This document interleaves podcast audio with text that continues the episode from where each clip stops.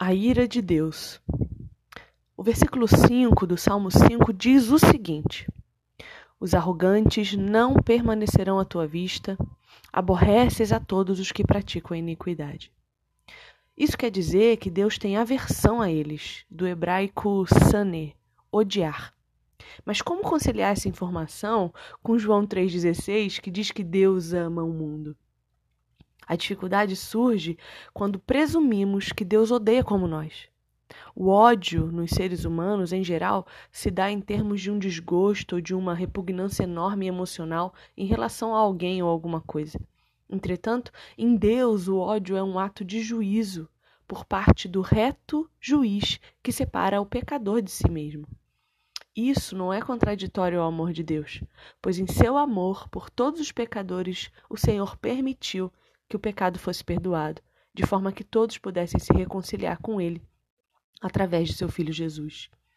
O dia do juízo de Deus é aquele em que sua santidade se fará presente.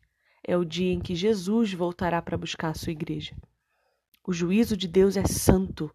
A ira dele é para o bem, não para o mal do seu povo. O pecador colhe a ceifa da ira santa de Deus, expressa em sua eterna separação do amor ficando sem ele pela eternidade. Deus não quer que nenhum pereça, senão que todos cheguem ao arrependimento, como a gente vê em 2 Pedro 3, versículo 9. Porém, a sua justiça exige que o pecador seja punido. O amor de Deus, então, fez que tal punição fosse levada na pessoa de seu filho, no lugar de todos os homens, na cruz do Calvário, demonstrando o seu santo amor justo. O Salmo 5 louva a Deus por amar o que é certo. Por isso, o argumento do salmista é que o sucesso dos maus contraria a visão bíblica do compromisso de Deus com o justo. Deus não tem interesse na perversidade e ela sequer pode existir na sua presença.